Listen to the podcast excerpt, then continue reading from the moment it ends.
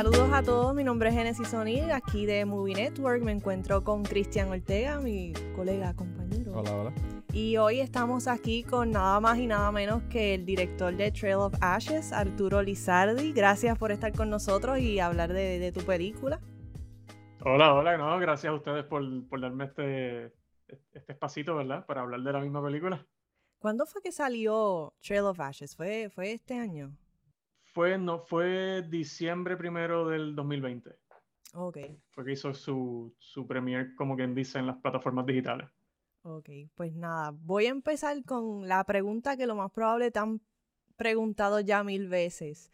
Eh, ¿Quién es Arturo Lizardi para aquellos que te están conociendo por primera vez aquí en Movie Network? Eh, Una pregunta, se puede ir bien filosófica. ¿Quién es Arturo Lizardi? Ah, bueno, eh, eh, lo más simple, un cagüeño cineasta que tiene, ¿verdad? Esta pasión por contar historias en, eh, en cine, eh, en, ¿verdad? En el, en el campo que, que, esté disponible para contar historias, cine, televisión, ¿verdad? Eh, libros, lo que sea.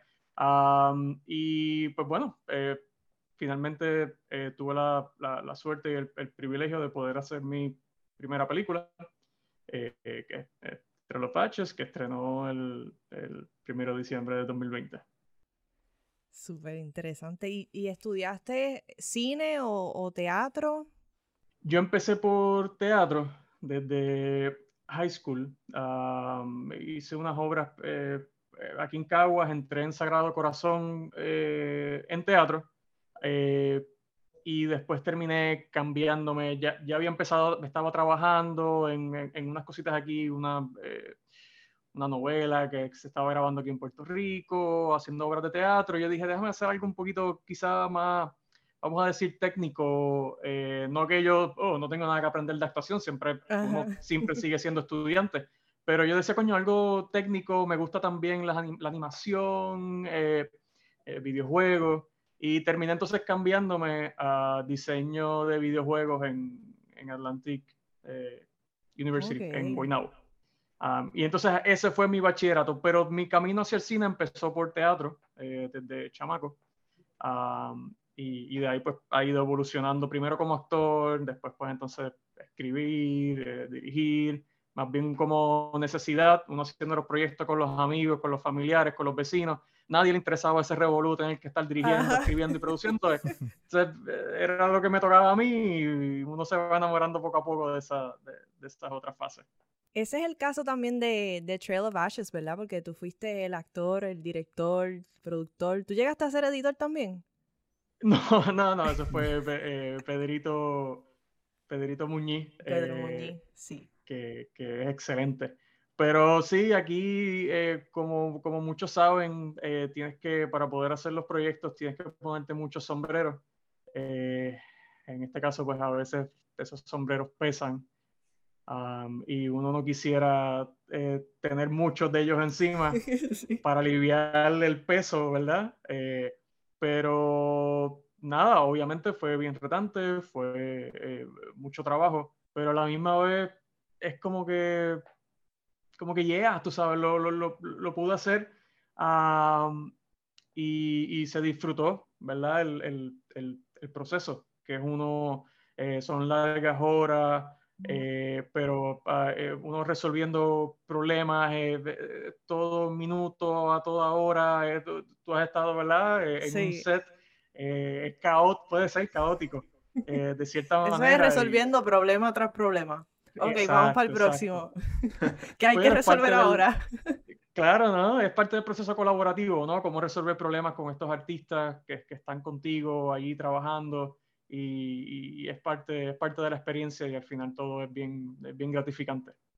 ¿Cómo surgió Trail of Ashes? ¿De, de dónde vino la inspiración para escribir el, esta historia? Eh, bueno, no le, No debe sorprender que hay una inspiración, claramente de, eh, Tolkien, el, el, el, abuelo de la, fantasía. Eh, y y muchos otros autores. Eh, yo soy bien eh, fanático de la ciencia ficción, de la fantasía, en literatura, en películas. entre otras cosas, ¿verdad? Eh, pero creo que son un, género de películas que, que, me marcaron mucho cuando era bien chamaquito, eh, sea nuevamente en, en, películas o en, libros. Eh, este, esta habilidad de tú transportarte a otro mundo y, y, que estas historias a la, a la misma vez se sienten se pueden sentir distantes porque son otros mundos, pero a la misma vez te tocan porque estos personajes, la manera en que tú los escribes para que funcionen, es que tengan problemas con los que tú te puedas identificar, aunque se sienta que esto estaba pasando en otra galaxia, pero las ansias de él salir de su entorno y navegar al universo y unirse a los rebeldes y pelear contra el imperio y ser un Jedi y qué sé, eh, son obviamente paralelos, pero son cosas que a veces uno quiere pues salir al mundo, aventurar, explorar. Eh, y, me gusta cómo estos géneros logran conectar con, la audiencia eh, partiendo de un mundo que verdaderamente no existe. Ustedes terminaron las grabaciones en el 2019, ¿verdad? 2018 y 2019 hubo, creo que un reshoot.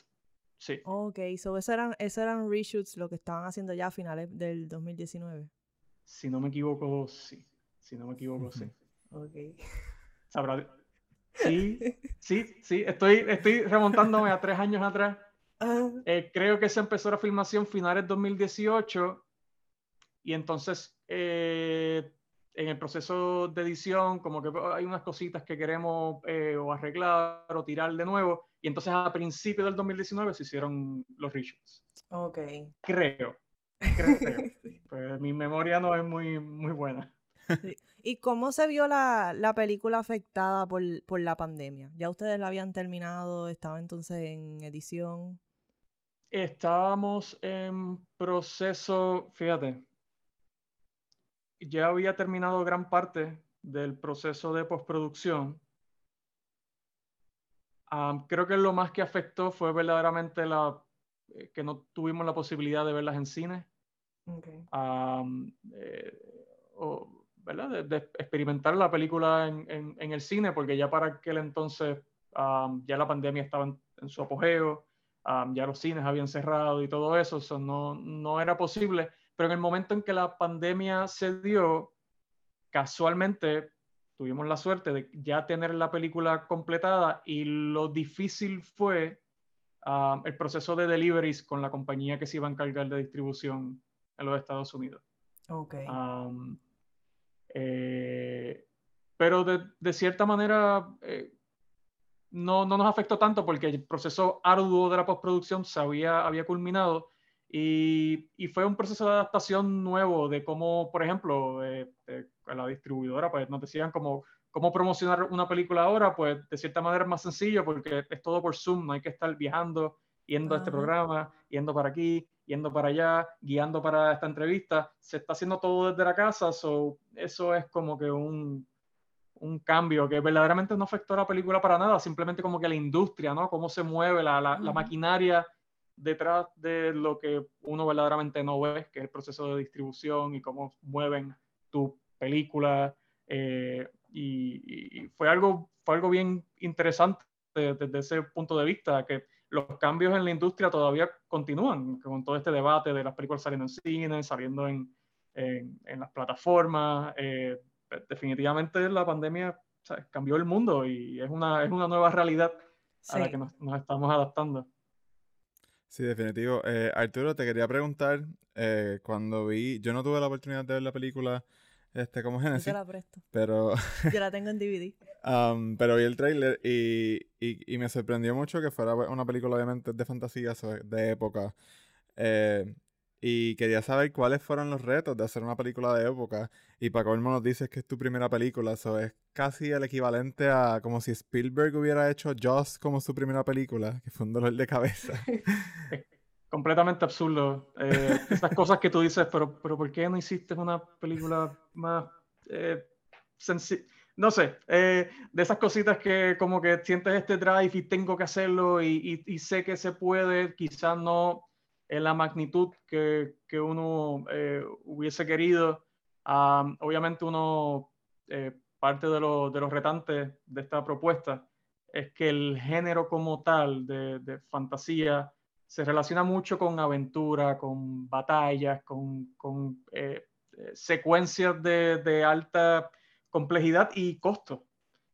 y eso no era esta película. Eh, parte de mi, de mi research para, en, preparación para hacer la película era no solamente ver referencias que son excelentes desde eh, Seven Seal, eh, eh, La Pasión de Juana de Arco, que son dentro del género ¿verdad? De, de, época o medieval y sirven como guía, pero era también ver qué no hacer y usualmente, ¿verdad? Las cosas que veía como que del género que, que no sentí que no me o que no me gustaban o que fallaron aquí, usualmente era porque querían hacer cosas con eh, muchos efectos especiales o muchas secuencias de acción y claramente tú podías percibir que no tenían el budget para hacerlo o se ve eso, esa escena, ese tiro se ve bien fake o el castillo atrás se ve como que diablo, claramente de embuste o las peleas son como que al garete, no, no, no se ven. Entonces fue eh, parte, y no era que yo no quería hacer eso, porque eso, eso estaba como que en mi mente como que coño, me gustaría, que qué tripioso sería poder hacer de unas secuencias así elaboradas y, complejas y de batallas y qué sé yo. Y ahí es donde entra, ¿verdad? Eh, eh, Samari, que, que, que, cineasta también, directora, productora, y fue la, eh, mi esposa, fue la productora también de, de, la película, y entonces ahí es donde ella llega con el machete como que no, eso no, eso no, eso no, eso no, eso no, eso no. Y uno lo llora, pero es la verdad, o sea, al final del día, si no tienes los recursos para hacerlo, quizás te puedas cortar las patas en el intento, quizás pueda fall short de, de, muchas cosas. Y en este caso yo sabía que en la manera en que estaba creada la historia, en la manera en que se desarrolló el libreto, eh, eran pocos personajes, pocos locations, um, eh, hasta poco vestuario y, y, fue cuestión de yo buscar entre los eh, entre las personas allegadas desde amigos, compañeros, compañeros de estudio, que somos eh, geeks y freaks de, de, este género y desde que estudiamos juntos queríamos hacer algo. Y como eh, pues, estudié lo de diseño de videojuegos, por ejemplo, muchos de mis compañeros eran animadores, eh, diseñaban 3D. So, por ejemplo, tengo un amigo que fue el que me diseñó las máscaras. Tengo otro amigo que fue el que convirtió esa máscara en 3D para que yo pudiera enviarlo a la compañía que imprime 3D para poder tener la máscara. Eh, y fueron amistades que no, o sea, dale mano para ayudarte. Eh, va, o sea, para hacer algo chévere, algo diferente, algo se pompeaban con el proyecto. Y muchos de, de los elementos que ustedes ven en la película se dieron así, tú sabes. La costurera es una prima mía ah, que me ayudó muchísimo. Este, eh, la, pintura de las máscaras y del, del pin que tiene el, el quill, eh, mi, personaje, lo pintó un, amigo que su hobby es pintar miniaturas para juegos de mesa.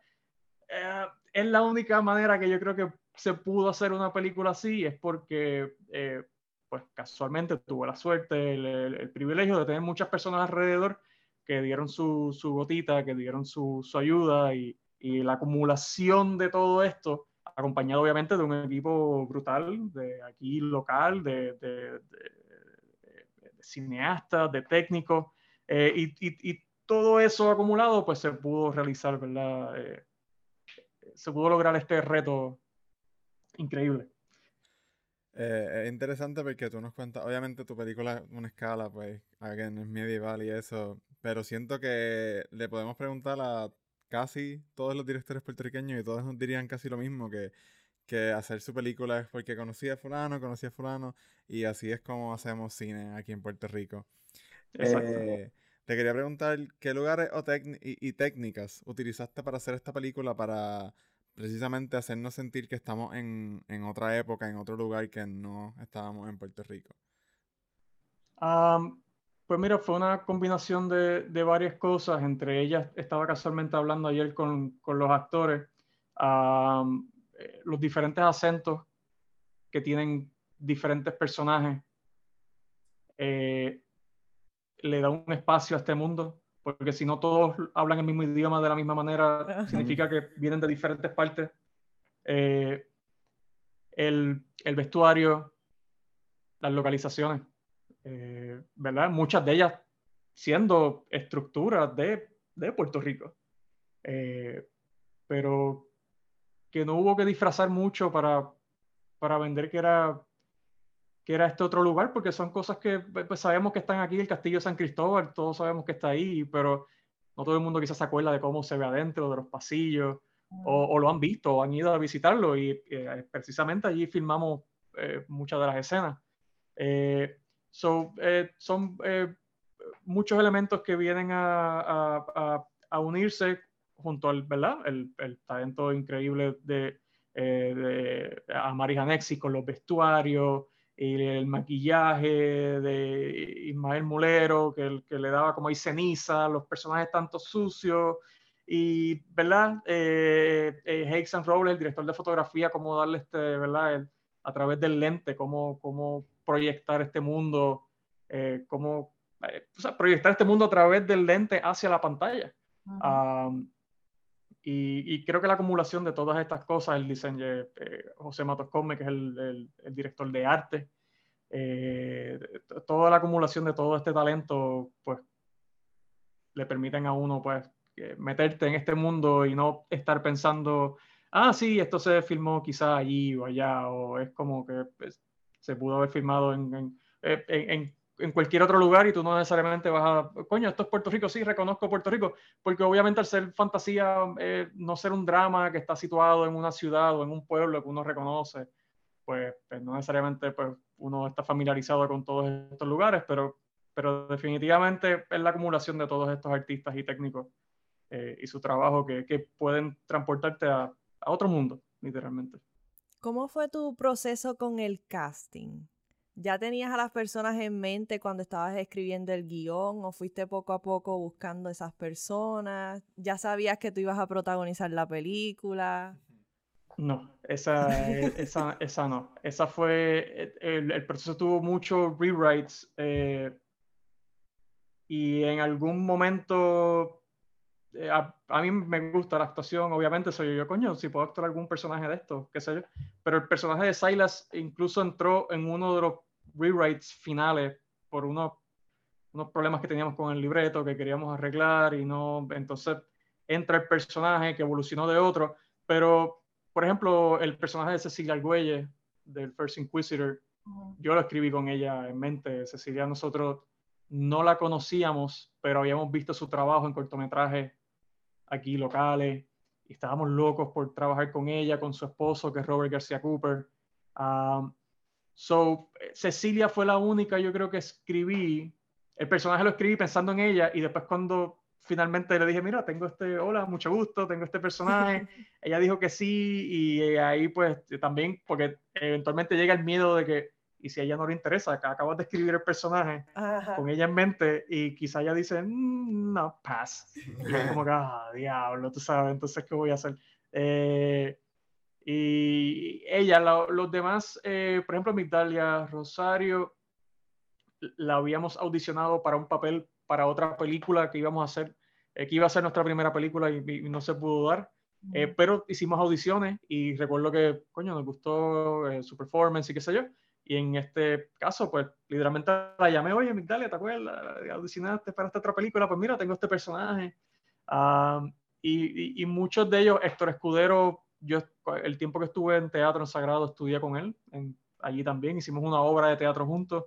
Y siempre nos decían a cada rato, hasta en las audiciones, que parecíamos hermanos, eh, que nos parecíamos un montón y para nosotros fue como que, pues ok, pues si hay hermanos, pues come on, esto está ya esto se escribió ya solo hace tiempo. So, eh, so sí, fue un proceso diferente para, para, eh, para eh, ¿verdad? diferentes personajes, para diferentes actores. El, el proceso fue completamente, eh, fue variado en ese sentido, pero sí, por lo menos Cecilia recuerdo haber escrito el personaje ya pensando en ella. Ayer por primera vez se presentó tu, tu primera película en la pantalla grande. ¿Cómo se sintió? Yo creo que esta es una exclusiva para nosotros, porque nadie te ha podido preguntar esto para ningún medio. ¿Cómo se sintió ver tu película por primera vez en la pantalla grande? Estaba bien nervioso. Bien nervioso, todo el día bien nervioso, que se escuche bien, que se vea bien, que... Porque uno obviamente lo que está pensando acá es en lo técnico. Eh, ya yo he visto la película mil veces, literalmente. So, yo lo que quiero es que los demás puedan eh, tener la experiencia de, de, entrar a este mundo y que, nuevamente, que se escuche y se vea bien. Eh, so, estaba, estaba pendiente a eso, eh, pero eventualmente en algún momento me pude relajar y me pude perder nuevamente en, en la trama y, y, y, experimentar la película nuevamente después de varios meses que no, no la veía. Eh, y fue una experiencia bien... No, salí bien contento. Salí bien contento. Yo ayer tuve la oportunidad de hablar con Samari y le dije, porque esto también es un news flash para muchos, yo tuve la oportunidad de trabajar en esta producción este, y yo le dije a Samari, yo no sabía absolutamente nada. Yo no sabía ni el nombre de esta producción hasta que yo llegué allí ese día.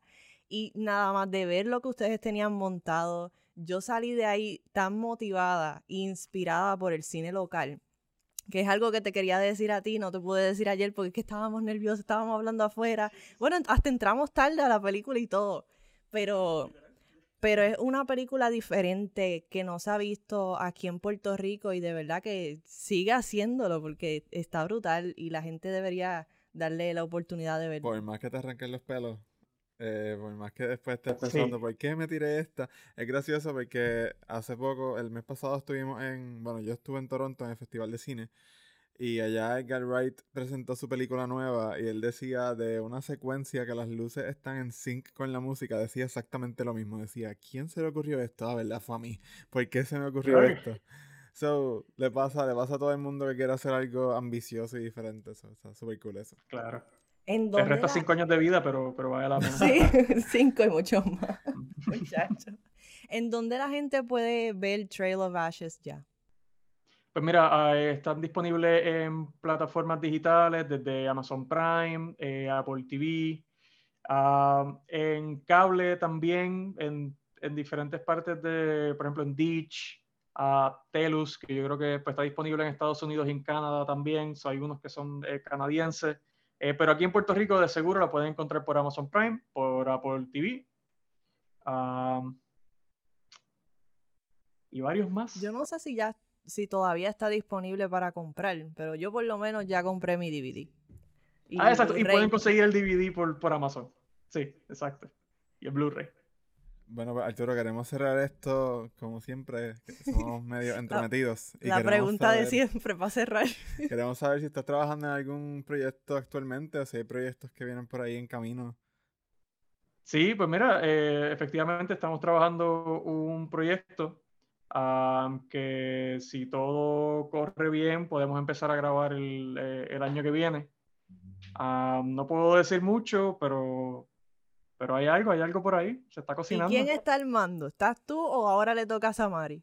Es Samari, Samari. Nosotros eh, hemos trabajado así, cortometraje, ella dirige, entonces yo le produzco, entonces yo dirijo, ella produce y, y, y nos ayudamos, es parte de de las muchas razones por las cuales me siento eh, eh, bendecido, porque eh, trabajar con ella, puedo trabajar con ella y Ajá. tenemos excelente química, diferentes gustos y, y, y es, es, es, tremenda. Es tremenda experiencia pasar esto con, con, con ella y, y, con mi hija también y, todo eso. Sí, porque tu hija salió también en, en esta película, ¿verdad? Sí, sí, ella también salió en la película ella se de Lina en, en la película. Sí, que, que todo el mundo ahí en la familia también aportó su granito de arena. Para tu primera película. Claro, claro.